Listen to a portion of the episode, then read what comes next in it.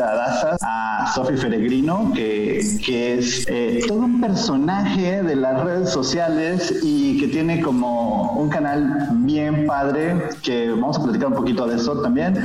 Eh, ella es eh, sobrecargo de aviación, tiene un chorro de horas de experiencia y a todos, todos amamos lo que pone en redes sociales, entonces vamos a platicar con ella. También Ani Guadarrama, que es eh, la ilustradora que está, como saben, causando furor entre el mundo de los pilotos y sobrecargos con sus bonitas ilustraciones. Y pues de nuestro lado estamos Edson Ramírez, que es mi amigo, mi hermano, mi pana en este tema del podcast. Y yo, que soy Cristian Montes, que eh, yo hago podcast nada más y me gusta entrevistar gente. Y pues bueno, sin más ni más, le damos la bienvenida eh, a Sofi. ¿Cómo estás, Sofi? Hola, ¿cómo están? Muchas gracias por tenerme invitada aquí. Oye, muchas gracias a ti, al contrario. Qué padre que podamos coincidir y que podamos estar haciendo esta, esta colaboración para, para, para nuestros amigos de Olin Advisor. Ah, ¿Cómo estás, Ani? Hola, hola a todos. Eh, me da muchísimo gusto acompañarlos y estar aquí con ustedes y ya estoy súper, súper lista para este podcast. Yay, muchas gracias. Edson, ¿cómo te va allá en la hermana República de San Nicolás? Muy bien, muy bien. Este, les deseo feliz martes a todos, o miércoles, o jueves o cuando nos esté escuchando, pero este muy bien, todo tranquilo y frío por acá. Buenísimo, buenísimo. Pues muchas gracias a todos. Pues bueno, chicos, pues vamos a lo que nos truje, dicen por acá. Eh, como saben, eh, el mundo de la aviación ha cambiado.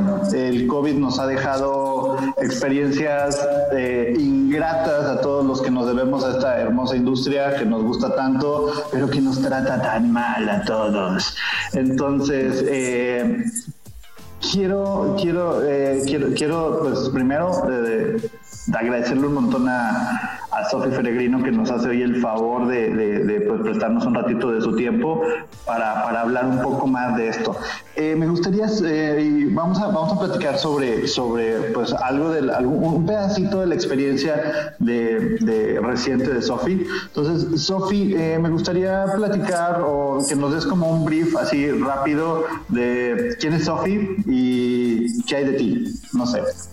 Claro que sí. Pues hola, yo soy Sofi, soy ex sobrecargo de aviación. Suena muy raro decir eso, pero eh, hace cuatro años casi cinco. En marzo, de hecho, empezó mi carrera en la aviación. He estado en tres diferentes aerolíneas. La mejor aerolínea de bajo costo en México, eh, la aerolínea bandera de mi país, está México, y eh, una de las mejores aerolíneas en Medio Oriente. He tenido la posibilidad de vivir en Dubai durante dos años. Fue una experiencia increíble y desafortunadamente o afortunadamente para nuevos proyectos eh, me tocó el recorte masivo que estuvo en esa aerolínea línea y bueno, ya estamos de vuelta en México con muchos proyectos. Eh, también estudié ingeniería en negocios, eh, soy egresada del ITAM y actualmente estoy estudiando para piloto privado y además eh, comunicación social en línea. Esa soy yo. La verdad, Sofi, que sí, no tienes como límite, o sea, demasiadas carreras, demasiado, demasiado estudio. A Sofi le gustan los libros podemos podemos podemos reducirlo en dos palabras.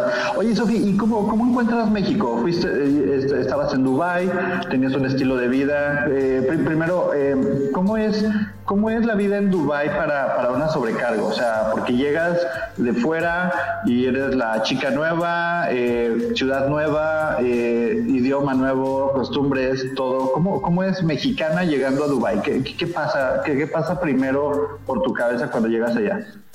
Pues primero es el miedo al cambio, el miedo a lo que te vas a enfrentar, en cómo vas a reaccionar y si te va a gustar o no. Porque es bien válido que no te guste, ¿no? Y te quieras regresar a tus raíces. Es algo que le pasa a la gente y también siento que cuando un mexicano sale de su país se vuelve más mexa entonces es buscar este taquitos, buscar lo más parecido, buscar gente pues, del mismo país, todo. Entonces, realmente algo que me impresionó mucho es el color, ¿no? De yo estar acostumbrada de abrir mi ventana y ver verde. Este, yo abrí mi ventana y tenía polvo y ese polvo era arena. Entonces es como un shock, ¿no? De aquí no hay tanto verde o lo verde que hay, pues es artificial en el sentido de que lo plantaron, ¿no? No es algo natural. Pero el shock cultural sí me costó un poco al principio. Eh, justamente tienes a varios compañeros de todas las nacionalidades. Solamente éramos eh, otra latina en mi grupo, era peruana y yo, y desde antes nos pusimos en contacto, ¿no? Entonces a mí me mandaban mi boleto tres días antes para, o sea, yo dije, pues si me voy ese día, no me voy, pues voy a hacer maletas y pues ya veo, ¿no? Y tres días antes me mandan el boleto, decido esto, llego allá y el shock de ver a gente con abaya, esas son las mujeres que usan la vestimenta negra, algunas estaban tapadas todas, algunas no, algunas tenían el cabello suelto, otras no, pero lo que todos tenían en común era su bolsa de marca. Pero no marcas así como que Michael Kors, Calvin Klein, no, no, no, no, no. Acá sí eran marcas, ni siquiera yo sabía pronunciarlas. Y mm, ver a los hombres con tres mujeres detrás de ellos, ver a los hijos chiquitos, eh, es, es, un shock, pero al final ves cosas relacionadas, ¿no? O sea, al final son humanos, son personas, somos del mismo planeta, nada más que con costumbres diferentes y le rezan un Dios diferente, ¿no? Entonces es mucho aceptar y ser tolerante, eh, estar abierto al cambio y por supuesto informarte acerca de pues las costumbres para que tú no vayas a ser como extranjero, como expatriado, como lo decimos allá, eh, algo, algo que te pueda llevar a la cárcel, ¿no? Entonces, sí, algo muy padre es la seguridad, eh, la nueva cultura, el idioma, eh, los sitios de atracción, todo es nuevo y que esa ciudad no tiene raíces, ¿no? No echa raíces. Sí, realmente Dubai es una ciudad donde Dubai para mi gusto es como, como el Tijuana. O sea, hay gente de todos lados, nadie es de ahí, pero todos viven ahí. O sea, y, y, hay desde, o sea, hay como, como estas castas muy altas donde hay un círculo de mucho dinero y hay un montón de población que soporta ese círculo de mucho dinero. Entonces tú dices, ah, Dubai es como, wow, pues sí, pero alguien tiene que soportar eso. O sea, esas casas no se limpian solas, dude. Esos edificios no se limpian. Entonces, eh, eh, hay, muchos contrastes en, en, Dubai y, está chido, está chido porque es una, es, es, es, el, hoy es el centro del mundo Dubai. Entonces, eh, tener esa oportunidad de, de, haber estado ahí creo que debe ser como, como radicalmente diferente a, pues no sé, vivir en Ciudad de México, vivir en vivir en una ciudad grande no es Dubai, o sea, nunca va a ser Dubai, vivir en Nueva York no es Dubai, entonces es, es completamente otra cosa. Ahora, una pregunta, tú llegas a Dubai, llegas, te integras, bienvenida, aquí está tu uniforme, aquí está, pásele, fírmele, contrato, buenas tardes, pam, simulador, vámonos al simulador, ¿a dónde te llevan? Eh, nos llevan, digo, es un poco más extenso que eso. Te tienen que hacer exámenes antes como para saber que realmente estás como fit to fly. Eh, es como el examen de medicina de aviación que tenemos aquí en México. Y ya cuando tienes todos esos eh, approvals de todo esto, entonces ahora sí llegas al Training College. Eh, que es todas esas fotos que ven del avión, es un edificio en forma de avión, es este, las fotos increíbles que ves ahí de otras este, tripulantes de cabina o de otros sobrecargos hombres, es ahí, es donde dices, wow, llegué a lo mejor, pero eso no es lo mejor de lo mejor. Es cuando ves los simuladores, cuando ves eh, la alberca, eh, está ahí, ves el 380 con el, el tobogán de arriba desplegado, este ves el 777. Antes tenían otros aviones, el 340 y el 330, y siguen teniendo ese simulador que sirve, ¿no? O sea, para... Pues, para emergencias a bordo, ¿no? Prácticas de emergencias a bordo. Y la realidad es que te voy a ser bien sincera, yo cuando lo vi la primera vez me puse a llorar. O sea, yo lloré y dije, lo logré. O sea, no sé cómo hice esto, pero lo logré y fue un sueño, se convirtió en una meta y, lo hice y estoy aquí, ¿no? Y entonces mi, todos mis compañeros, ay, qué linda. Y yo, no, es que me costó trabajo. es que ustedes no saben todo lo que sufrí. Sí. No, y es que es la verdad, o sea, llegar ahí yo creo que debe, haber sido así, o sea, en serio estar en el ya viendo el tobogán de Latas 80, la, la, alberca, ver todo, cómo ibas, toda la maniobra de ditching y que te estén explicando y que tú digas, a huevo, estoy en, estoy en el lugar, o sea, estoy, estoy en, el, donde debería de estar y donde mucha gente aspira a estar, o sea, porque, porque ese es a place to go o sea, en, el mundo de la aviación. Entonces, es, Dubai o es Lufthansa. Entonces, entonces, pero estar ahí, llegas y empieza todo, empieza todo el, el, training y empiezas a ver todas las nacionalidades, gustos, formas. ¿Cómo le empiezan a hacer para que todos que vienen de N cantidad de aerolíneas, bajo costo, aerolíneas bandera, que vienen de todas partes del mundo, de repente les dicen, ok señores, nos tenemos que alinear a trabajar como un equipo? ¿Cómo, ¿Cómo es esa parte de integración? Bueno, en el Training College no es tanto porque realmente eres como todos somos nuevitos y estás este, aprendiendo pues todo el manual, todos los procedimientos. Había mucha gente, muchísima, que eran ex sobrecargos de sus aerolíneas de cada país. Entonces ya traíamos como colmillo en ese sentido, ¿no? Pero cuando tú entras ya empezando a volar, este, tus vuelos asesorados y todo, eh, ahí esa, eh, llegas a un briefing de un 380 y tienes a 25 pelados más ahí y entonces eh, y ves todo tipo, todos los rasgos, te presentas porque hacen eso más o menos como para conocernos, para saber con quién vas y es de wow. O sea, estoy con una chica asiática y otros países que ni siquiera sabía que existían y no sé cómo pronunciarlos. Eh, hay gente que admira muchísimo a México y dices, wow, éramos como algo muy especial allá, ¿no? Porque éramos muy pocos los mexicanos. Entonces, lo que sí quiero dejar bien en claro es que las aerolíneas mexicanas, yo he estado en tres cursos iniciales y de los tres cursos iniciales, sí. Por supuesto, esta aerolínea tiene su training college y eh, tiene los simuladores y tiene el dinero y tiene todo lo que quiera, sí.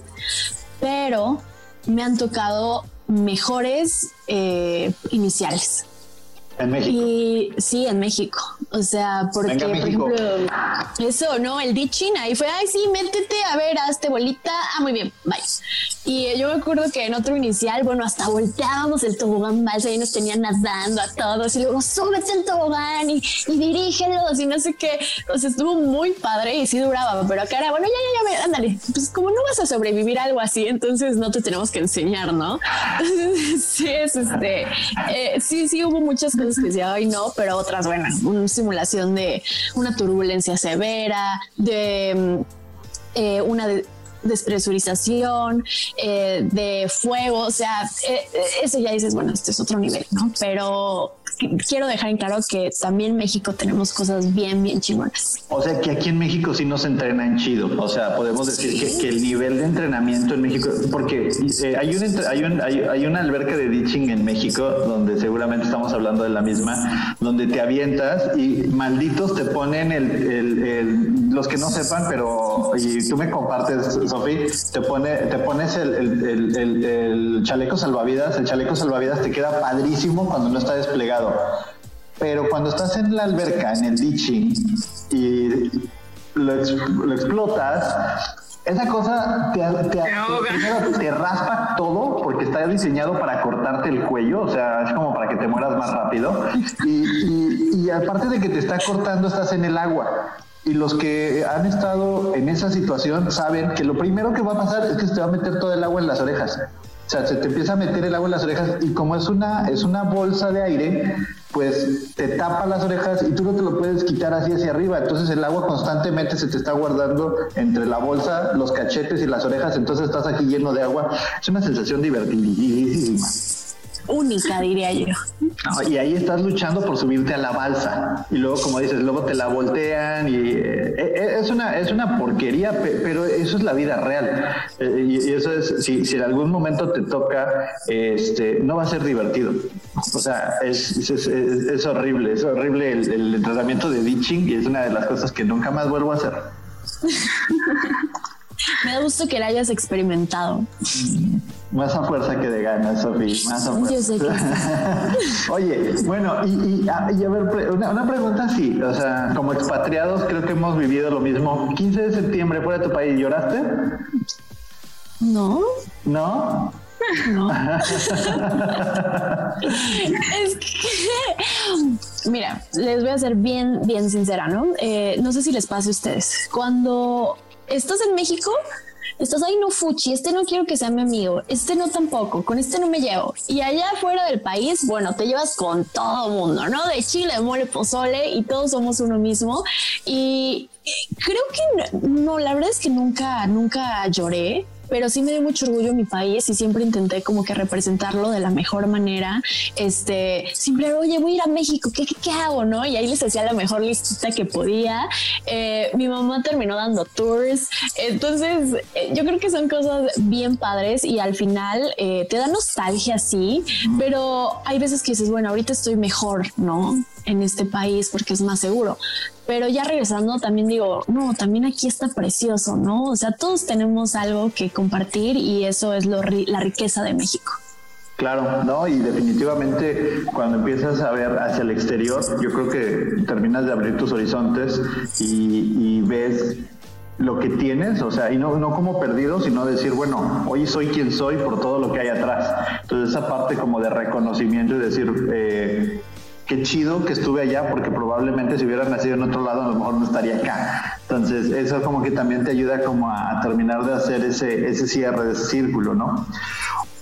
Oye, eh, para los que no sepan, amigos, eh, Sofi tiene un podcast que está súper chido y que sí, cáiganle, se llama En el Gali.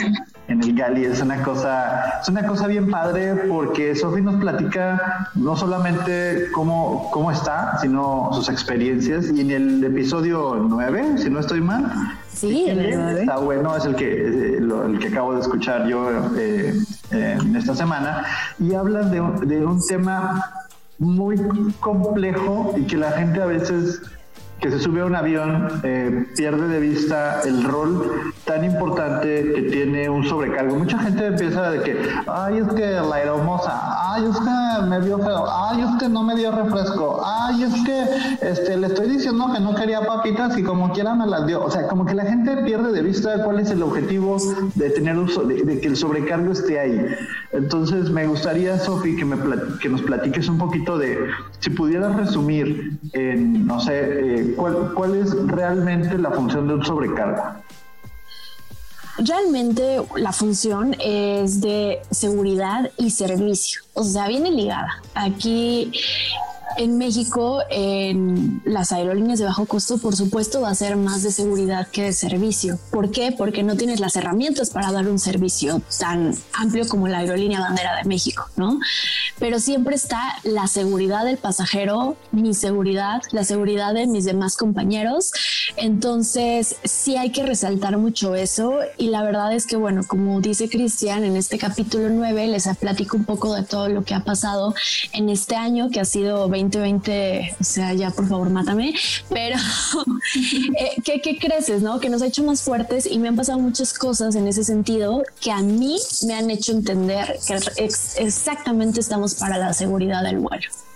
Sí, y definitivamente es algo que no debemos de perder de vista, o sea, y todos los, los, hay muchos entusiastas que nos escuchan y que dicen, es que yo quiero ser sobrecargo para conocer el mundo. Dude, espérame, sí, pero, pero más bien el, enfoque que le tienes que poner es, yo quiero ser sobrecargo porque yo quiero servir. O sea, eh, un, un, sobrecargo se debe al servicio, como lo dijo Sofía, pero no al servicio de las galletitas, o sea, es al servicio de la seguridad de las personas. Y tan de la seguridad de las personas que un sobrecargo va a anteponer su propia seguridad a la de los pasajeros. Y no sé, si nos platicas, y para que no digan, ah, es que Cristian inventa cosas, que sí inventó, pero no todo el tiempo. O sea, cuando tú tienes una emergencia, no sé, tienes que hacer un desembarco. ¿Quién es el último en aventarse por el tobogán? Platícanos, Sofía. Bueno, eh, Depende del procedimiento que sea en cada aerolínea, eh, porque normal, normalmente, eh, así como generalizando, tiene que ser el capitán y el no sé cómo quieran llamarlo, el jefe de carguina, ejecutivo, el purser, ¿no? La gente con más este em, rango, digámoslo así, ¿no? Pero obviamente pues tú, o sea, los otros más sobrecargos, tú tienes asignada una puerta, si no tienes asignada una puerta, tienes que apoyar en, la puerta que estés sentada junto. Em, y tú tienes que desembarcar a, dependiendo cuántas personas aquí en México, estás a cargo de 50 personas. Entonces, tienes que velar por la seguridad de esas personas, ¿no? Y pues hasta que se salgan, y obviamente no las vas a contar, ¿no? Así, no, no, o sea, 51 ya no pasas. Este, a la otra puerta, tú vas a la otra sí, puerta. no, a la otra puerta. Sí, regrese por allá. 51. Entonces, no, señorita. No, no, separadas. Entonces, ese es este pues como nuestro, digo, el mayor miedo de cualquier tripulante, ¿no? Tener una emergencia de esa clase y hacer un eh, procedimientos de ese, de ese tipo, pero sí hay que resaltar que es como tú dices y lo dijiste bien, bien clarito, es una actitud de servicio. Porque si yo me pusiera primero antes que los pasajeros, bueno, yo sería la primera en salir, ¿no? Y luego, ¿quién nos va a guiar? ¿Quién les va a decir las instrucciones? ¿Quién les va a decir que no lleven maletas, que se quiten los tacones? Entonces, sí, es, es más amplio que solamente servir una coca, ¿no? Y, fíjate que lo acabas de decir muy bien y eh, por alguna razón del destino me tocó, mm, en alguna aerolínea donde estuve trabajando, me tocó ir a rescatar un avión que se nos accidentó. Eh, y cuando llegamos ahí empezamos a hacer las entrevistas desde el punto de vista de seguridad. Eh, nos, platican las sobrecargos ¿Cómo estuvo? Dice, es que llegamos, aterrizamos, desplegamos los toboganes y nos aventamos. Y los pasajeros se aventaron después. Y dice, es que fue tanto el estrés que tuvimos que lo primero fue pues yo vi que se aventó mi compañera y yo me aventé atrás de ella. Oye, los pasajeros desembarcaron como pudieron. Pero, pero, pero es que dices, oye, no, es que, ¿qué te pasa? Es que, y, la verdad, una cosa es el training y otra cosa es estar ahí con el avión. Vimos el, el avión de Aeroflot, el Sukhoi 100 en Rusia, que la mayoría de los pasajeros se murieron intoxicados porque no los desembarcaron. Dicen, un mal procedimiento. Bueno, yo te invito a que estés dentro de un tubo lleno de humo y que digas, bájense señores pasajeros primero y al último me voy a bajar yo. O sea, esa situación no se la deseo a nadie y, no, justifico, pero también creo que llega un punto en el que también tu supervivencia y esa, esos skills básicos que tenemos de supervivencia, al final pueden llegar a, hacerte tomar decisiones más allá de ser el héroe, ¿no? O yo, yo me voy a morir aquí quemado porque voy a ser un héroe o me voy a salvar porque quisiera seguir viviendo mi vida. Entonces e, e, es, bien difícil, o sea, y la verdad, siempre que la gente ocurre un accidente, la gente voltea y dice, ay, es que mira, el piloto hubiera hecho eso, ah, mira, es que las sobrecargos no hicieron el otro. Yo siempre les digo, ver los penales a las 11 de la noche y decir, ay, mira, qué menso, los hubiera tirado a la derecha, eso es bien fácil, criticar es súper fácil. Pero estar ahí, de donde una emergencia, una situación de vida o muerte, tienes que tomar una decisión, es súper difícil y el, y el decision making en la cabeza, o sea, necesitas estar no solamente bien entrenado, sino que también que tu, tu, tu, tu sustento moral sea súper fuerte para poder tomar una acción correcta, ¿no? Sí, claro, y que no te dé visión de túnel, ¿no? Porque como dices tú, te sale el instinto de supervivencia. ¿Y qué tal si tienes familia, si tienes hijos, este, si estás casado? Eh, puede haber muchas cosas, ¿no? Entonces, obviamente yo no juzgaría a las chicas que se lanzaron primero eh, el tobogán porque dices, bueno, en ese momento eso les pareció mejor, imagínense, ¿no? En ese momento su skill fue de, tengo que aventar, o sea, pero también, ¿qué tal si el tobogán estaba, este, había mucho aire y tenían que aventarse para agarrarlo por abajo y para que la demás gente pudiera desembarcar de manera segura? O sea, va más allá de eso, ¿no? Hay que ponernos a pensar que no solamente es un escenario, que sí te entrenan para que pase esto, que pase el otro, pero nunca va a ser como te entrenaron. O sea, la realidad supera la ficción siempre, ¿no?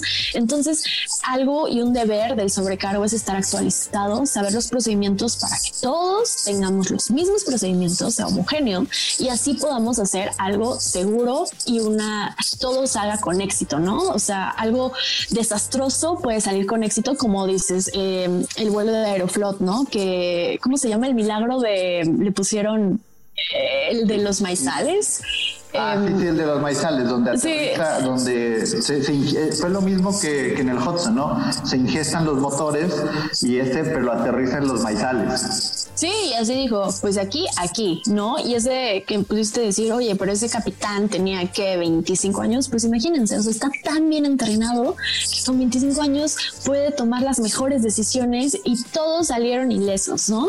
Entonces sí hay que darle mucho crédito a la toma de decisiones de los tripulantes. Y, ahí en eso que acabas de decir hay algo bien interesante que, que era una de las preguntas que traigo es el decision making y el fit to fly el, fit to flight le decimos a una persona que está lista para volar, que, que está descansada, que está eh, psicológicamente lista, que no tiene un problema tal que su decision making va a ser afectado. Y viene aquí a colación un tema que le llamamos hoy por hoy muy importante para todas las tripulaciones, que es la fatiga. Cuando hablamos de la fatiga, imagínense a Sophie saliendo de los Emiratos Árabes Unidos y que tiene que aterrizar normal en China, con algunos cuantos usos horarios de diferencia. Eh, obviamente va a despegar una hora y va a aterrizar a otra eh, por 10 a la mil, ¿verdad? O sea, ¿qué es para, qué es para un sobrecargo estar fit to flight, Sophie?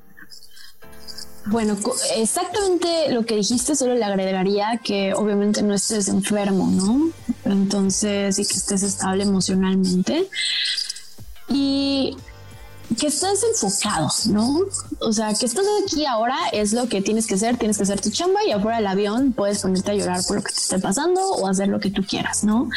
Eh, pero sí, esto de la fatiga es lo más común, eh, es por lo que llevamos al error humano, porque por, por, supuesto que va a haber errores en los procedimientos, ¿no? No somos máquinas.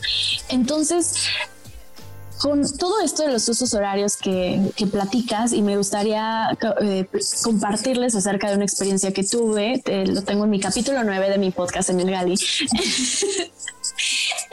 es que eh, estaba, imagínense, normalmente firmas, firmas significa que llegas a tu servicio dos horas antes, hora y media antes, 45 minutos antes. Depende de la aerolínea, depende del vuelo. Pero normalmente donde yo trabajé en la última aerolínea era dos horas antes. Pero me fui en el bus de para el aeropuerto una hora antes de eso y pues tuve que estar lista otra hora antes. Entonces supongamos que de esa hora de firma yo cuatro horas ya llevo como de jornada. Entonces hacemos un vuelo, eh, íbamos a ir a, a Dubai hacia Sydney. No es el vuelo más largo. El vuelo más largo era de Dubai hacia Auckland, pero esta vez fue a Sydney, o sea, cortito, una hora menos, ¿no? Entonces más o menos eran unas 14 horas, no recuerdo bien pero había llovido. Y algo muy interesante de Dubai es que ahí no llueve, pero el gobierno dice como que falta agua y entonces injertan nubes, o sea, para que llueva, o sea, con aviones. es algo bien loco y yo no creí en eso hasta que vi un periódico y dije, ah, sí, es cierto. Entonces se le salió de control eh, y se inundó el aeropuerto. Entonces tuvimos tres horas de demora para eso. Y todas las tres horas y media ya no, ya no estás fit to fly, ¿no? Porque ya llevas mucha jornada. Pero pues ¿por qué no? No, tres horas todavía puedes. Y entonces imagínense, cuatro horas antes, tres horas, siete ya llevamos. Más las eh, 13, 14 horas, entonces ya llevas 21 horas. Cuando aterrizamos allá, eh, yo venía, bueno, aunque duermes en el avión, te estoy diciendo que duermes tres horas, o sea, nada más es como para darte un break mental, eh, un rest y ya y vuelvas a, seguir con tus funciones, ¿no? Entonces llegando allá, eh, aterrizamos y se escucha un comando de emergencia. Y ese comando de emergencia se llama Attention Crew at the Stations. O sea que tienes que estar evaluando condiciones interiores, exteriores, estar diciendo si tu puerta está libre por si se tiene que hacer una evacuación. Entonces tienes que compartirlo con tu otra compañera o compañero del otro extremo. Y fue algo que no sé cómo pude. Yo tenía una fatiga, yo me estaba durmiendo, o sea, ya no podía con mi vida. Eh, y yo, imagínense, hasta yo estuve diciéndole a un señor ahí, bueno, entonces usted va a bajar primero y cuando baje, agarra el tobogán y ayuda a los demás. Y el señor así de qué onda, ¿no? Pero te sale el entrenamiento. Y bueno, yo, yo tengo tres entrenamientos anteriores en total. Sí, sí, sí, tengo más experiencia en ese sentido, pero yo creo que cualquier sobrecargo, aunque sea inicial y sea su primer vuelo, lo va a hacer increíble por eso. Y tienes que manejar, por supuesto, el dormir antes del vuelo, dormir después del vuelo. Entonces no nada más es subir un avión e ir al siguiente destino y conocer. No, no puedes estar viviendo al límite todo eso porque si no ya no, no duras en ese trabajo. Que es parte del, y qué bueno que lo mencionas, porque es parte del espejo engañoso que dicen de ser sobrecargo. Bienvenida a ser sobrecargo, vas a conocer el mundo no vas a conocer el mundo. O sea, mucha gente dice, voy a ir a, tengo un vuelo a, no sé, a Fort Lauderdale, eh, la ruta y vamos a dormir allá. Ah, qué chido. Nomás llegamos, me bajo del avión, me voy al hotel, me cambio y, me voy a, me voy a ir a esquiar porque pues tengo un amigo allá y nos vamos a ir a esquiar. Mañana tienes vuelo a las, a la otra vez te tienes que firmar a las 7. Llegaste a las 3 de la tarde y tienes vuelo a las 7 de la mañana. ¿Eso quiere decir que tienes todo el día? No, eso quiere decir que tienes una responsabilidad de irte a dormir a una hora eh, adecuada para que estés listo para volar. Y, y, es ahí donde hay veces que se pierde ese, o sea, viene el glam de, ah, qué chingón, estoy conociendo el mundo, pero no es estoy conociendo el mundo, o sea, y, es, hacer como un, un, pasito atrás de reconocer ese fit to fly que dices, bueno, para, para dormir, para, para estar listo, yo necesito haber dormido al menos siete horas, ocho horas. Si yo no dormí esas siete, ocho horas y me quedé, y es mentira, ¿verdad? Pero me quedé en el bar del hotel platicando con, con, un amigo y me dieron las 11 de la noche y mi vuelo es a las 7 de la mañana, me voy a levantar a las 3 de la mañana a arreglarme para estar lista para salir a vuelo a las 7. Eh, no, no, no, es tan glam como todo el mundo a veces lo ve.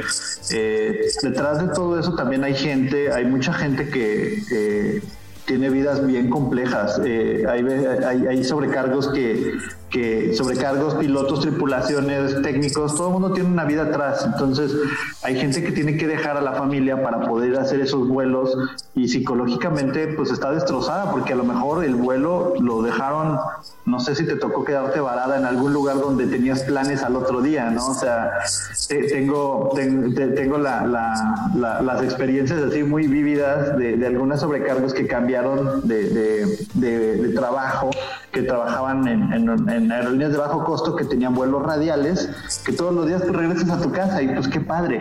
Pero ya cuando estás en una aerolínea internacional que te, va, que te vas a tener que quedar a dormir en el hotel en, en otra parte del mundo y, de repente te dicen, no, quédate otros tres días porque no te vamos a mover. Es, yo tenía cosas que hacer allá en mi país, allá donde yo vivo, tengo una vida. Entonces, ¿cómo es eso? ¿Cómo lidian con todas esas cosas cuando ya están al servicio de una compañía? Yo creo que ahí tenemos que hacer eh, una diferenciación en el sentido de que puedes estar al servicio de una aerolínea bandera de tu país y es diferente a estar al servicio de una aerolínea internacional o una aerolínea de Medio Oriente en ese sentido. ¿Por qué esta diferenciación? Porque cuando tú estás en tu país, tú estás durmiendo en tu casa, tienes amigos de otros lados que no son de la aviación, o sea, tienes una vida más allá de tu aerolínea, ¿no? Entonces sí, efectivamente, o sea, si te quedas varado es bueno, pero es que yo tengo que ir al banco y el siguiente día tienes día libre, pero no es día libre de, ay, si ya nada más me quedo en mi cama. O sea, pues te vas a estar muy cansado, pero hay que lavar ropa, llevar uniformes a la tintorería, este, obviamente, no sé, eh, llevar a la escuela a los niños, hacer desayunar o tienes un trabajo alterno, estás estudiando, mil cosas, ¿no? Entonces estos días libres que dices, ay, pero tienes un montón, se vuelven, te, te puede acumular la, fatiga, ¿no? Entonces, si estás en una aerolínea de Medio Oriente donde tú dejaste tu país natal para irte a vivir a ese país, a esa nueva aventura, bueno, se dice que es una vida más fácil porque tienes resuelto eh, tu accommodation, que decimos, o sea, que te dan un cuarto en un departamento compartido, eh, no estás pagando luz, no estás pagando agua, eh, solo pagas tu teléfono, tu celular, el internet. tienes un bus de la compañía que pasa cada cierto momento y te lleva directamente al corporativo, al aeropuerto donde firmes Y de regreso, lo mismo. O sea, ya eso que te estresaba antes, ya no está. Ya te lo están dejando picadito y te lo están dando. Y aún así hay gente que se queja. Y quiero también dejar en claro, no es gratis. Tú estás trabajando para eso. O sea, a mí no me llega una convención gratis, ¿no? O sea, yo tenía pernoctas de 24 horas y decía, no, pero tienes mucho tiempo, sí, pero también en esas 24 horas tengo que dormir, tengo que comer y tengo que conocer. Entonces, ¿cómo le hago? Y en el sentido que en la aerolínea de tu país, bueno, hasta igual te podías llevar comida acá, este, llegabas a un lugar, sí, salías, eh, pero pues el vuelo de regreso era de 5 horas, ¿no? ¿no? No había tanto problema, pero si tu vuelo de regreso es de 17, ay, sí, ya tienes un problema, ¿no? Entonces esa es la principal eh, diferencia, pero sí tienes un compromiso con la aerolínea acerca del servicio que tienes que brindar. Sí, Oye, eso, adelante, adelante. Este, Perdón, perdón.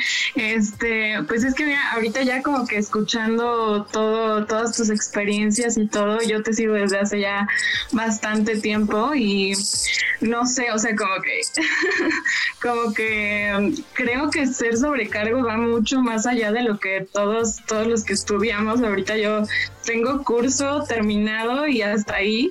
Y yo ahora sí que corrijo un poquito que dices, soy ex sobrecargo, pero yo creo que eres, o sea, tú tienes todo para ser sobrecargo y tienes toda la experiencia y todo. Y el hecho de que ahorita pues no, no trabajes no significa que ya dejaste de ser. O sea, tú eres formadísima de pies a cabeza sobrecargo. Entonces, no sé, o sea, yo creo que la experiencia que nos hacen eh, ver desde la escuela es totalmente diferente ya a, la vida como real, ¿no? O sea, el ser sobrecargo es mucho más que ponerte un chongo, verte bonita, irte y tomar tus, tus clases teóricas, este, no sé, o sea, de verdad lo veo como muy, es, es muy complejo. Eh, desde que te levantas hasta que te vas a dormir, ¿no?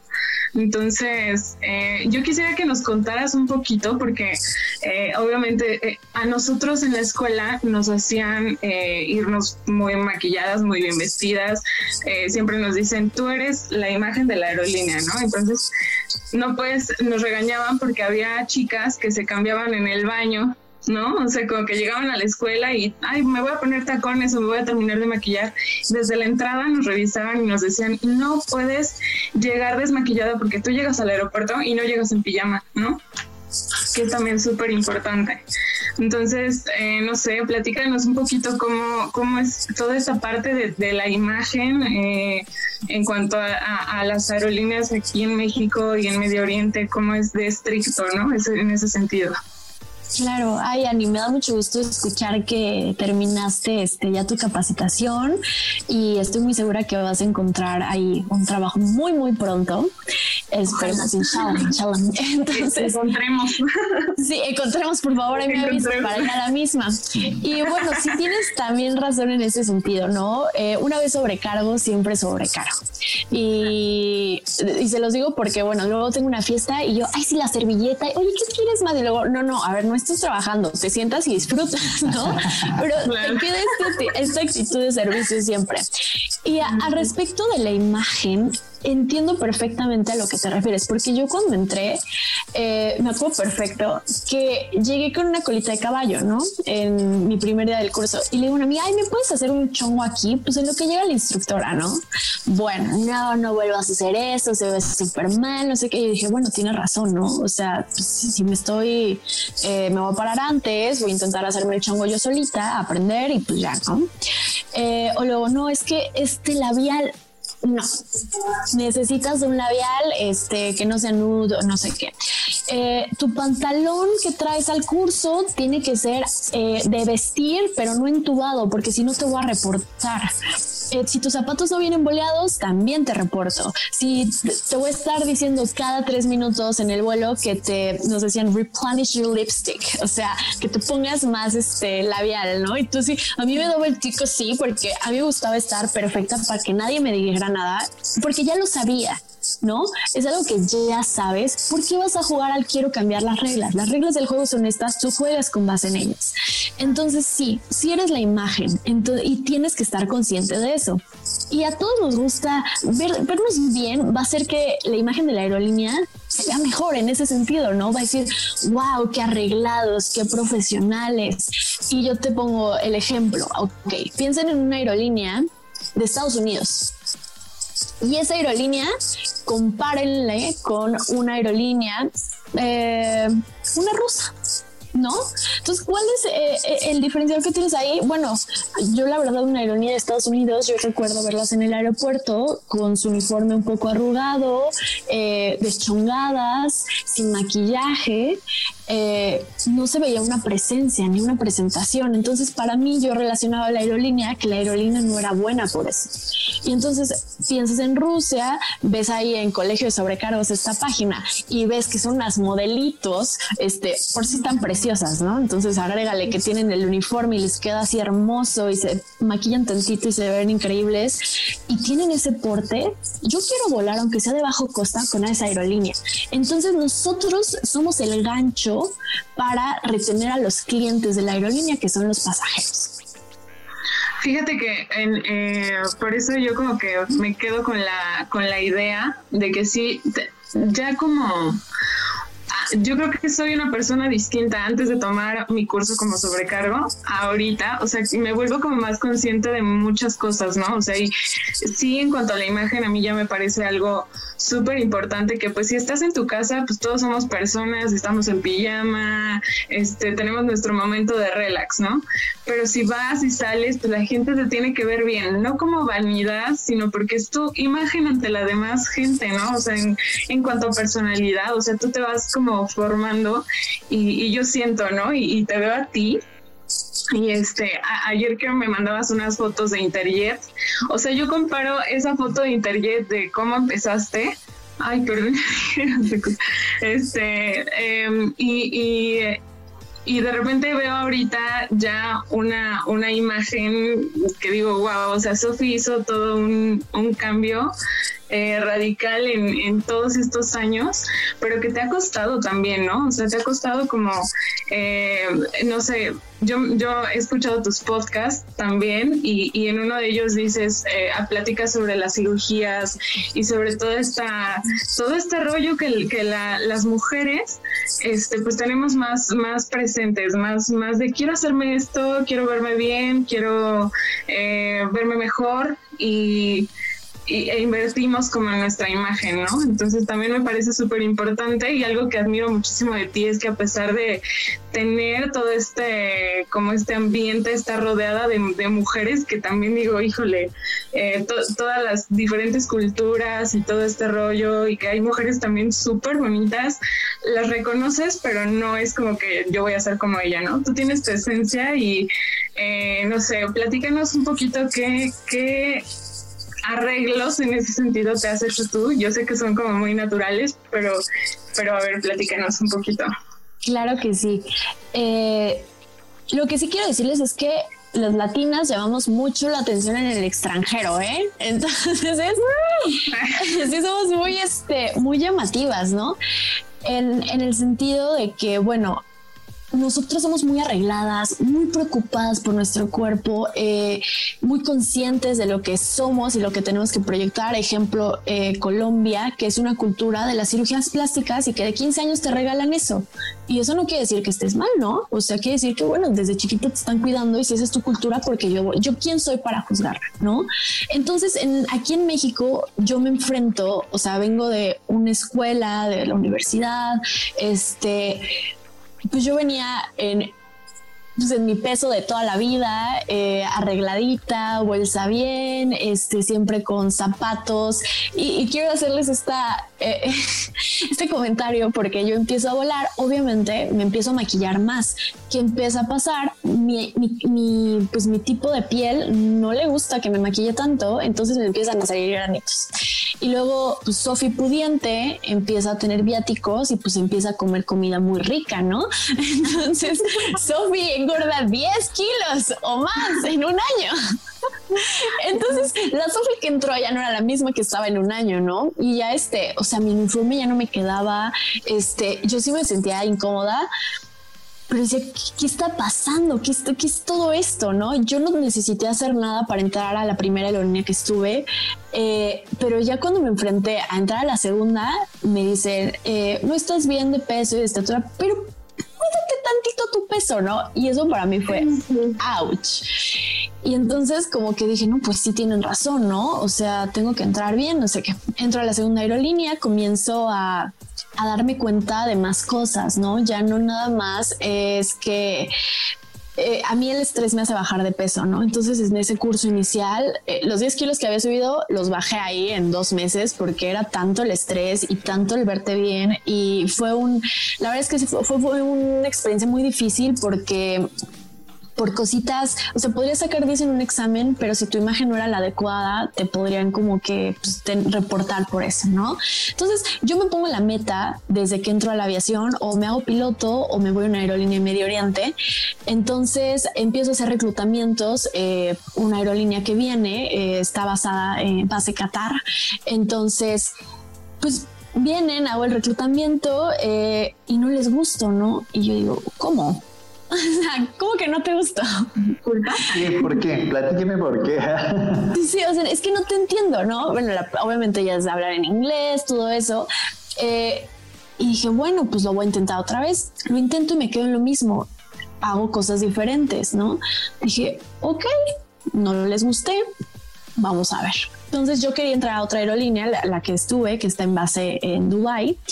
Y entonces eh, dije, no, yo tengo que cambiar algo, ¿no? Eh, mi teoría es que en esa aerolínea base Qatar era mi personalidad lo que no les gustaba, porque yo soy muy abierta, eh, no soy una persona que se quede callada, eh, soy un tanto extrovertida y ese perfil no es el que quieren, quieren una persona que sea un poco más dócil, ¿no? Eh, más introvertida, más que le digan algo y no pase nada. ¿Por qué? Porque hay más reglas allá. Entonces, para esta aerolínea que quiero entrar o hace Dubai, digo, bueno, ok, ¿qué, me voy a hacer un scan y voy a decir qué me gustaría mejorar y proyectar eso. Bueno, lo primero que hice fue comprarme un traje sastre mío, porque yo usaba el de mi mamá. Entonces, creo que era una buena idea, ¿no? Igual la blusita, vámonos. Entonces me fui este, a una tienda ahí en este, en la Parque Delta, no me acuerdo dónde fui. Eh, bien, que me quedara bien, que se me viera cuerpo, porque mi problema es que siempre uso ropa más holgada, ¿no? Entonces ya se te ve cuerpo, este, mis medias, mis zapatitos que pudiera, este, eh, pues caminar bien con ellos, ¿no? ¿Y qué más? Bueno, pues fíjate que como que ya eh, veo que mi, piel podría estar mejor, entonces me someto a un tratamiento. Em, no me acuerdo exactamente cuál era, pero es en el que no te puedes embarazar, este, no te puede dar el sol y no puedes tomar alcohol porque es muy fuerte para tu vida. Entonces, eh, lo empiezo a hacer, eh, me salió medio contraproducente, la piel de bebé que quería no fue, pero bueno, eh, me mejoró la piel a grandes rasgos.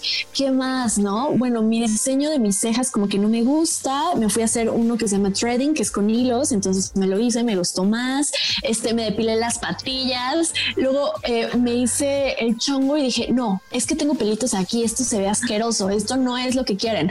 Bueno, ahí va Sophie bonita y se depila la nuca. Entonces, o sea, empecé a hacer todo, ¿no? Eh, me fui a poner eh, uñas. Eh, yo casi no me ponía de acrílico, pero dije, bueno, de acrílico y que sea este, este diseño. Quiero que se vean bien mis manos. me, me compré una bolsa bonita, mi folder, todo que puse atención a cada detalle, ¿no? Mi maquillaje, antes era como, ay, pues el maquillaje que sea, ¿no? No lo uso mucho, pero cuando empecé a maquillarme más, dije, ay, necesito un buen maquillaje para que no afecte a mi piel y vaya a tener una repercusión, ¿no? Eh, pero es una cosa lo que todo lo que haces, es, ah, también hice una limpieza, un blanqueamiento de dientes, ya después este, en la aerolínea que estuve volando, ya me hice otro tratamiento para alinear mis dientes de abajo, que no me molestaban. Tuve siete años brackets, pero en un comentario en un grupo de sobrecargos dijeron, ay, sí, si esta niña tiene los dientes chicos y yo, o sea, ¿cómo? Entonces, la verdad es que me dolió un poco ese comentario. Dije, bueno, entonces si se ve, si se nota, no me molesta, pero bueno, creo que tengo que mejorar y es un pues, algo que va a hacer que mejore mi imagen, pues lo hago, ¿no? Entonces, sí quiero dejar en claro que que estás en el avión y te puedes ver preciosa y así, pero créeme que después en la pernocta lo menos que quieres es maquillarte, arreglarte. Este, yo era ya, yo me llevaba tenis, algo cómodo, porque pues me cansaba de traer los tacones. Entonces de la Sofía de la universidad que se arreglaba mucho para salir, ahora ya era alguien más fachosita en las pernoctas. Y bueno, cuando entré a Medio Oriente, bueno, yo me, empecé otra vez a arreglar, ¿no? Pero no sé si contesto un poco el, la pregunta de todo lo que me dices. Sí, sí, sí, y este, y, sobre todo como que también considerar que es una inversión, ¿no? Siempre, siempre como que tu, tu imagen va a implicar esa, esa inversión que también creo que es súper, súper importante, ¿no? O sea, tú pensaste en todo. No, y es que también, así como lo dice Sofía, o sea, los cambios, o sea, los cambios tienen que ser radicales para, o sea, y de raíz para que los, para que pues, pues surtan un efecto, porque si tú eh, quieres aplicar las mismas fórmulas y tener resultados diferentes, pues simplemente, pues no, o sea, si tú no hubieras hecho esos cambios, si tú hubieras hecho ese, esa retrospectiva propia, pues a lo mejor no hubieras llegado nunca al siguiente escalón que era lo que tú estabas buscando. Exactamente. Eh, y, creo que en aviación funciona para todo. O sea, ahorita lo que platicas, o sea, me, llega a la mente muchos ejemplos que son transversales donde tú dices, ah, caray, pues es que si yo no hubiera cambiado esto, no hubiera llegado al otro. Y mucha gente que a veces se siente, y mucha de la gente que nos escucha, que a veces nos sentimos, no solamente la gente, también todos nos sentimos como atorados, pues yo creo que es como la invitación a oye, dude, despierta, muévete y si lo que haces todos los días no te está dando los resultados que estabas esperando, pues entonces cambia lo que estás haciendo para que tengas resultados diferentes. Nadie dice que van a ser mejores, solamente van a ser diferentes. Entonces, pero, pero ese, ese constante experimentar, como ahorita me, me, queda, me, me, hizo bien padre eso de, de, la, de la nuca, o sea, no me quiero imaginar, qué bueno que soy hombre, gracias a Dios, porque, porque, porque ser mujer se escucha dolorosísimo, dolorosísimo. Entonces, este... En todos los sentidos. No, no, está, bien. Y qué bonitas que se ven todas las niñas, pero como niño digo, qué bueno. Pero no sé, las patillas y la nuca simplemente son el tipo de cosas que, mm, no sé, cuando te peinas, pues, ay, ay duele y lloras como niño. Y como niña ahora me, las voy a depilar y voy a hacerme todo un tratamiento ahí. y, y, lo que trato de decir es que esos cambios radicales te, potencializan para ir encontrando en qué te quieres convertir. Y muchas de las veces no entendemos en qué nos queremos convertir, solamente estamos como que trabajando en el, en el sueño, ¿no? O sea, es que yo quiero ser, yo quiero tener una casa y mucho dinero. Ah, sí, sí, sí, pero eso es el que voy a tener, pero no, no estamos pensando en ¿qué tengo que hacer para lograr eso? O sea, ¿en qué me quiero convertir para que por añadidura me caiga el otro? Entonces, a veces esa parte, como que el cerebro no está completamente alineado en el sueño y el objetivo. O sea, ¿cuál es tu objetivo y cuál es tu sueño? Entonces, me, me, llegó me llegó el corazón eso que estuviste diciendo. Es que como dice Sofi, no hay mujeres feas, hay mujeres pobres. Sí, sí. Oigan, pero también lo interesante de esto es que no solo mujeres, o sea, eh, me recuerdo que volé con un super, supervisor de Corea y cuando lo vi dije, o sea, ¿cómo? Su expresión es la misma. no entiendo. Y tenía también este, se había puesto fillers en los labios y se había tatuado las cejas con microblading. Entonces dices, wow, yo algo que asociaba mujer es no. O sea, esto afecta a todos. O sea, los hombres eh, tripulantes de cabina también se quieren ver bien guapetones. Sí, sí, y se hacen mucho el esfuerzo. O sea, tú hay veces, antes, antes no, pero cada vez que viajo, a mí me toca, bueno, antes de la pandemia me tocaba viajar al menos una vez a la semana a Ciudad de México o alguna otra parte. Y, cada vez te encuentro sobrecargos como hasta más fit, no sé si te das cuenta, o sea, de repente llega un sobrecargo, entonces, ese tipo está, ese tipo está fuerte, o sea, ese tipo no es un sobrecargo, no, no es un sobrecargo así como, ese tipo se cuida, se procura y tiene hasta el último pelito peinado, el, el traje, o sea, dices tú, qué chido, o sea, qué, qué bueno, lo celebro, eh, no soy de ese tipo de, persona, pero, pero qué bueno que se vea bonito, qué bien que, qué bien que le guste verse bien. O sea, y eso, como dijiste ahorita, termina de resaltar el dónde estoy parado y, las aerolíneas o las empresas pues dicen, ah, ¿sabes qué? Eh, este tipo me representa y definitivamente lo representa y ese es pues al final imagen de marca.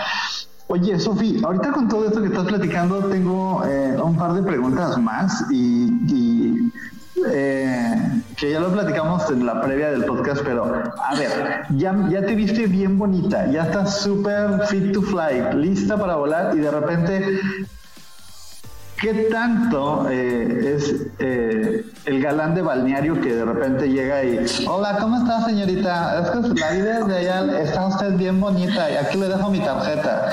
¿Qué, tanto es difícil lidiar con ese tipo? O sea, porque estás dando un servicio, tampoco le puedes o sea, no le puedes decir, ay, no, señor gordo, váyase para allá. Pero, pero ¿cómo es? O sea, ¿cómo, es esa experiencia eh, y más fuera del, bueno, no sé, de otro, país? Pues sí, hay de todo, hay de todo. Eh, yo siempre lo he tomado como... Muchas veces quiero pensar que es un halago, ¿no? Eh, te están reconociendo como mujer y hay maneras de reconocerlo, ¿no? No estoy diciendo que todos todos como lo hagan está bien, ¿no? Pero sí, me tocó a mí, por ejemplo, en la primera aerolínea que volé, eh, yo creo que fue en el segundo mes, hay un, hay esos papás solteros que dices, hola, buenas tardes. entonces llevaba a su hijo, eh, iban a Playa del Carmen y entonces me pues, eh, fue un vuelo, no me acuerdo qué vuelo era, ¿no? Pero me lleva como que unos vasos para tirarlos a la basura, me los lleva al galín, entonces me los da a propósito en las manos. Claro. Entonces me los da y pues que me, me saca su tarjeta y me la mete en la bolsa de mi bata de servicio no sé, llámame cuando quieras. Y yo, y yo sí, pero luego en eso pensé, dije, bueno, ¿y qué tal si es un secuestrador? ¿Qué tal si este va a vender mis órganos? ¿Qué tal si? Entonces, bueno, ya no es tan fácil. Creo que antes lo hacíamos más como, ay, sí, bueno, ya a ver qué pasa y ahora ya te cuidas más en términos de seguridad, ¿no? Pero ya en Medio Oriente, en, la aerolínea bandera México, no recuerdo como eso con algún pasajero. En ese sentido ya había como que yo un poco madurado y ya, ponía mis límites, ¿no? En la primera vez como, sí, uh, qué padre. Eh, pero ya en las otras ya era como, no, hasta aquí, aquí es mi límite, este es mi trabajo, pero no te metes, ¿no? Ya con la mirada los matas, ¿no? Sí, ya, sí, ya, ya saben cómo así. No, aquí no es chulo. y en la aerolínea eh, de Medio Oriente, ahí me tocó, bueno, es que imagínense, ok, en la primera aerolínea éramos puras mujeres sobrecargos y pilotos. Entonces, bueno, ahí este el intercambio de salivas, pues ya saben cuál era. Entonces, en la aerolínea eh, Bandera México sí éramos un, grupo mixto, pero estaba muy marcado entre pilotos y sobrecargos. Y también la diferencia de, de edades, ¿no? O sea, yo pude haber volado con alguien de 62 años y también podía llevar a la chavita de 18. Entonces ya no era la misma química como antes en una tripulación. Y luego me cambio a una aerolínea en Medio Oriente. ¿Y qué pasa? Pues ahora es un ambiente multicultural, ¿no? O sea, ya ves de, todos lados, este, de todos los gustos y ya, ya conoces cuáles son los más coquetos, cuáles, este, ya, ya tienes identificados. Al principio, obviamente, no, esto es lo que generas con el tiempo y es un, un callo, ¿no? Este, por ejemplo, los egipcios, ¿no? Tenían mucho, son muy pues ligan mucho y además caen bien y tienen como sangre medio latina, ¿no? Entonces era muy fácil caer en las redes de un egipcio. Entonces decían, como todos los egipcios se llamaban Mohammed, entonces my, my Mohammed is different, ¿no? Pero todo el mundo dominábamos que no, el Mohammed que tenías era el mismo que el Mohammed de la otra. Entonces era, era muy chistoso en ese sentido, ¿no? Pero ahí en, en esa aerolínea me tocó de pasajeros dos veces, bueno, no tres, tres, me dieron varias tarjetas, ¿no? de presentación, pero yo siempre las guardo en el sentido de pues, son conexiones, ¿no? No necesariamente es, para ligar, ¿no? Pero bueno, a veces pecas de inocente, ¿no? Sí me dieron algunas este, tarjetas. Eh, una vez aterrizando en Argentina, en Buenos Aires, el pasajero que estaba delante de mí, bueno, los argentinos se me hacen, bueno, guapísimos, ¿no? Guapísimos. El, el acento me choca, pero son guapísimos. Y entonces me escribió su número de teléfono en el boleto y me lo dio. Y me dice, ¿qué vas a hacer? ¿Qué vas a hacer en la, eh, en la noche, al ratito, no sé qué? Y él venía viajando con sus amigos y yo dije, es que está muy guapo, pero le dije, no, o sea, Sofía, piensa en tu seguridad, ¿no? O sea, no puedes hacer este tipo de cosas, ¿no? Y pues ya guardé, por supuesto, el número, nada más, nunca le escribí, pero sí fue como, bueno. Y la última que me pasó fue en Asia. Eh, la latina no tiene tanto pegue con los asiáticos porque somos muy muy exuberantes, muy grandes, muy este, mucho, ¿no? De todo. Y para ellos menos es más, ¿no? Entonces, eh, pues, pero, pero por ejemplo, con la comunidad india, eh, y digo india porque no todos los indios son hindús, Ahí, el hinduismo es la religión, ¿no?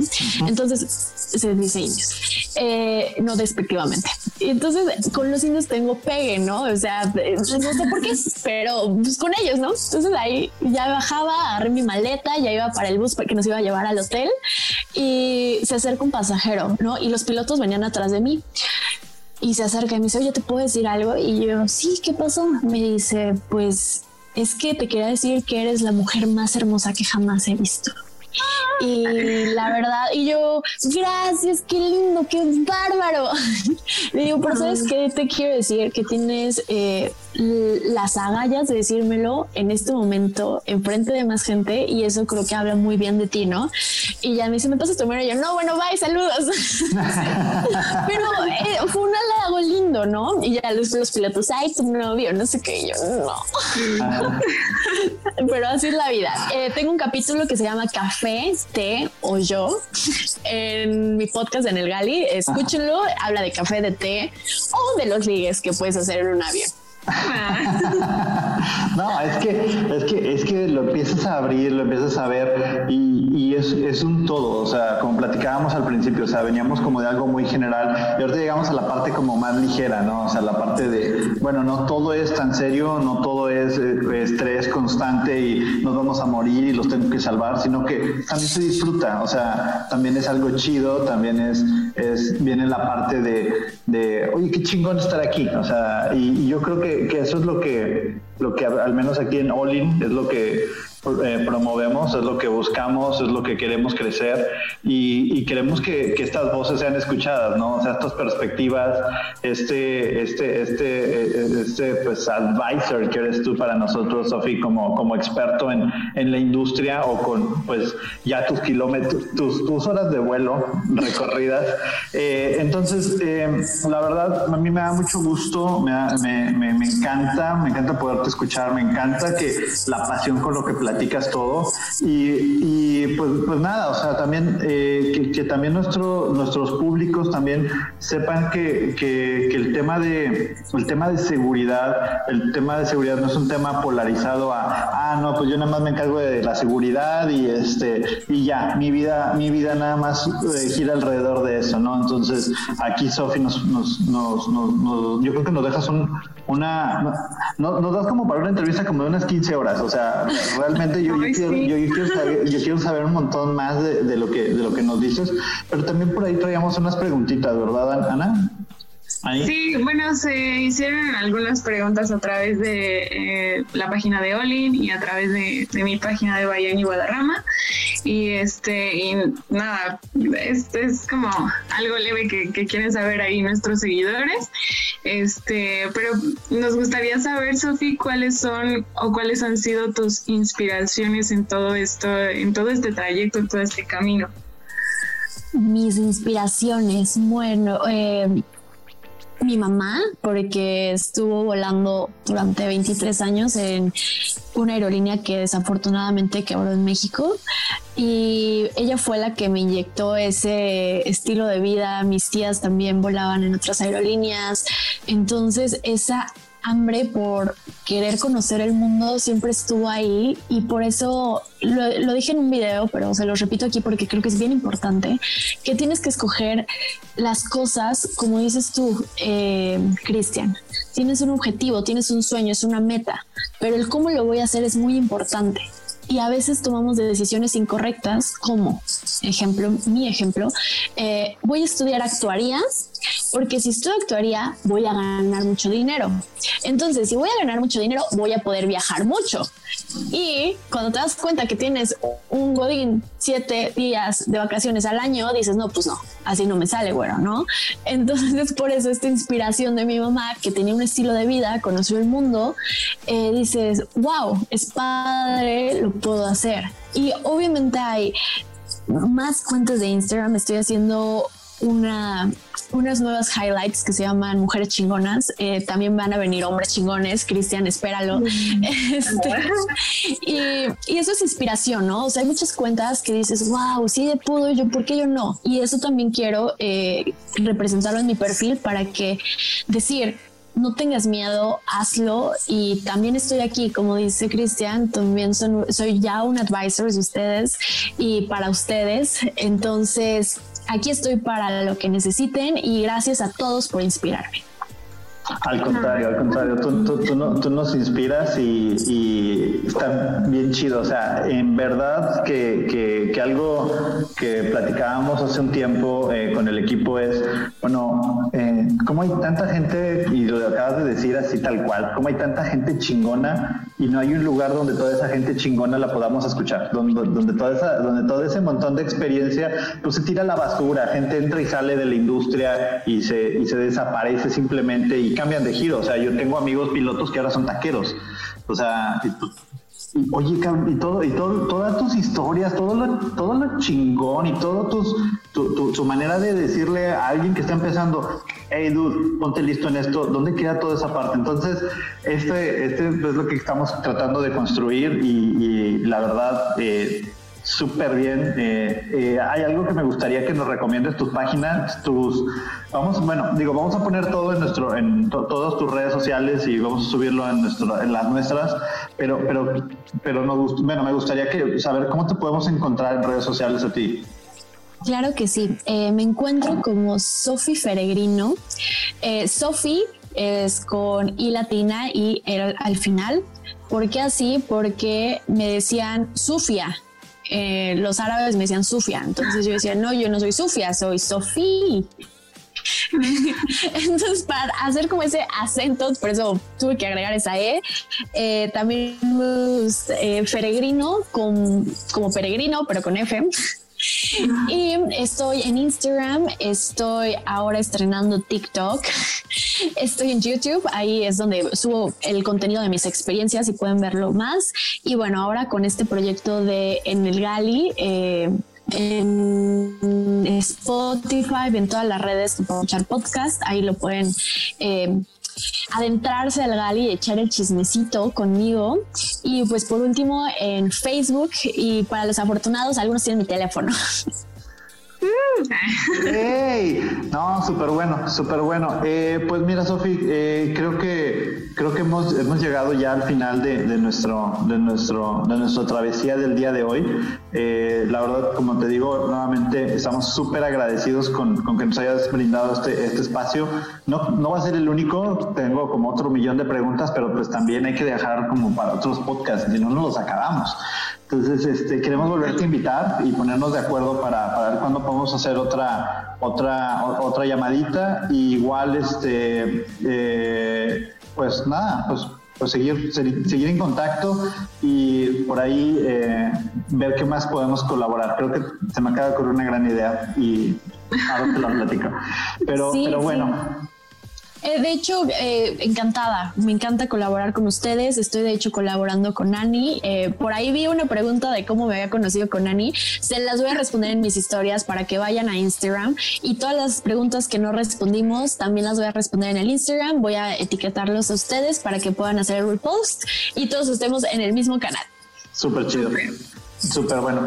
Bueno chicos, pues muchas gracias chicos. Eh, eh, gracias Ani Guadarrama, gracias eh, Sofía Peregrino, gracias Edson, la persona que no tiene voz en este podcast en, este, en esta mañana. Pero, pero, y pues, pues nada, nos vemos eh, en el siguiente podcast. Eh, Oigan, yo quiero agradecer rapidísimo, voy a interrumpir un poquito, pero muchísimas gracias a la plataforma de Olin por siempre eh, prestarme todos estos medios para difundir. Yo creo que es súper, súper importante que pues que la gente sepamos que es posible acercarnos a, a más gente y, a mí me parece increíble, Sofi, muchísimas gracias por pues por el contacto, por aceptar estas, estas colaboraciones, estoy súper, súper contenta y si antes te admiraba, ahora te admiro muchísimo más. Tú tienes que estar en ese apartado de mujeres chingonas. Muchas gracias. es tuyo, pero tienes que estar ahí. No soy la única que lo piensa. Te lo agradezco este, mucho. Y, te aprecio mucho y espero también que, que no sea la, la última ni la primera colaboración que hagamos. Gracias de verdad a todos vienen cosas mejores para todos y somos un equipo y todos vamos a salir adelante. Y si tú estás escuchando esto en un mal momento, en un momento que crees que la pandemia acabó con tus sueños, no, no pienses esto. Acuérdate que la aviación es cíclica, siempre se va a recuperar. Sí hay malos momentos, pero también va a haber muy buenos. Y después de la tormenta viene la calma, viene el sol y va a salir para todos. Qué buen mensaje. La verdad que sí, como lo platicábamos cuando recién nos conocíamos, este negocio es una, es una, a veces una ruleta, a veces una montaña rusa de emociones y creo que, que tiene altas y bajas y aceptemos las buenas y las malas, no pasa nada. Y, siempre con una actitud muy positiva. Creo que ese es un muy buen mensaje, Sofía. Exactamente. Muchas gracias por todo, chicos. Espero verlos muy pronto en el siguiente podcast e igual van a estar invitados en el mío. Va, con gusto vamos. Gracias. Que tengan bonito día todos y nos vemos en la siguiente emisión de eh, All in Aviation Advisors. Bye. Gracias. Bye. Vuelvan pronto. Mil besitos. Fue un placer. Ay, qué lindos. ¿Ya, ya se fueron? ¿Ya por fin se fueron todos? ¿Ya no hay nadie? ¡Qué alivio! ¡Pero qué bárbaros!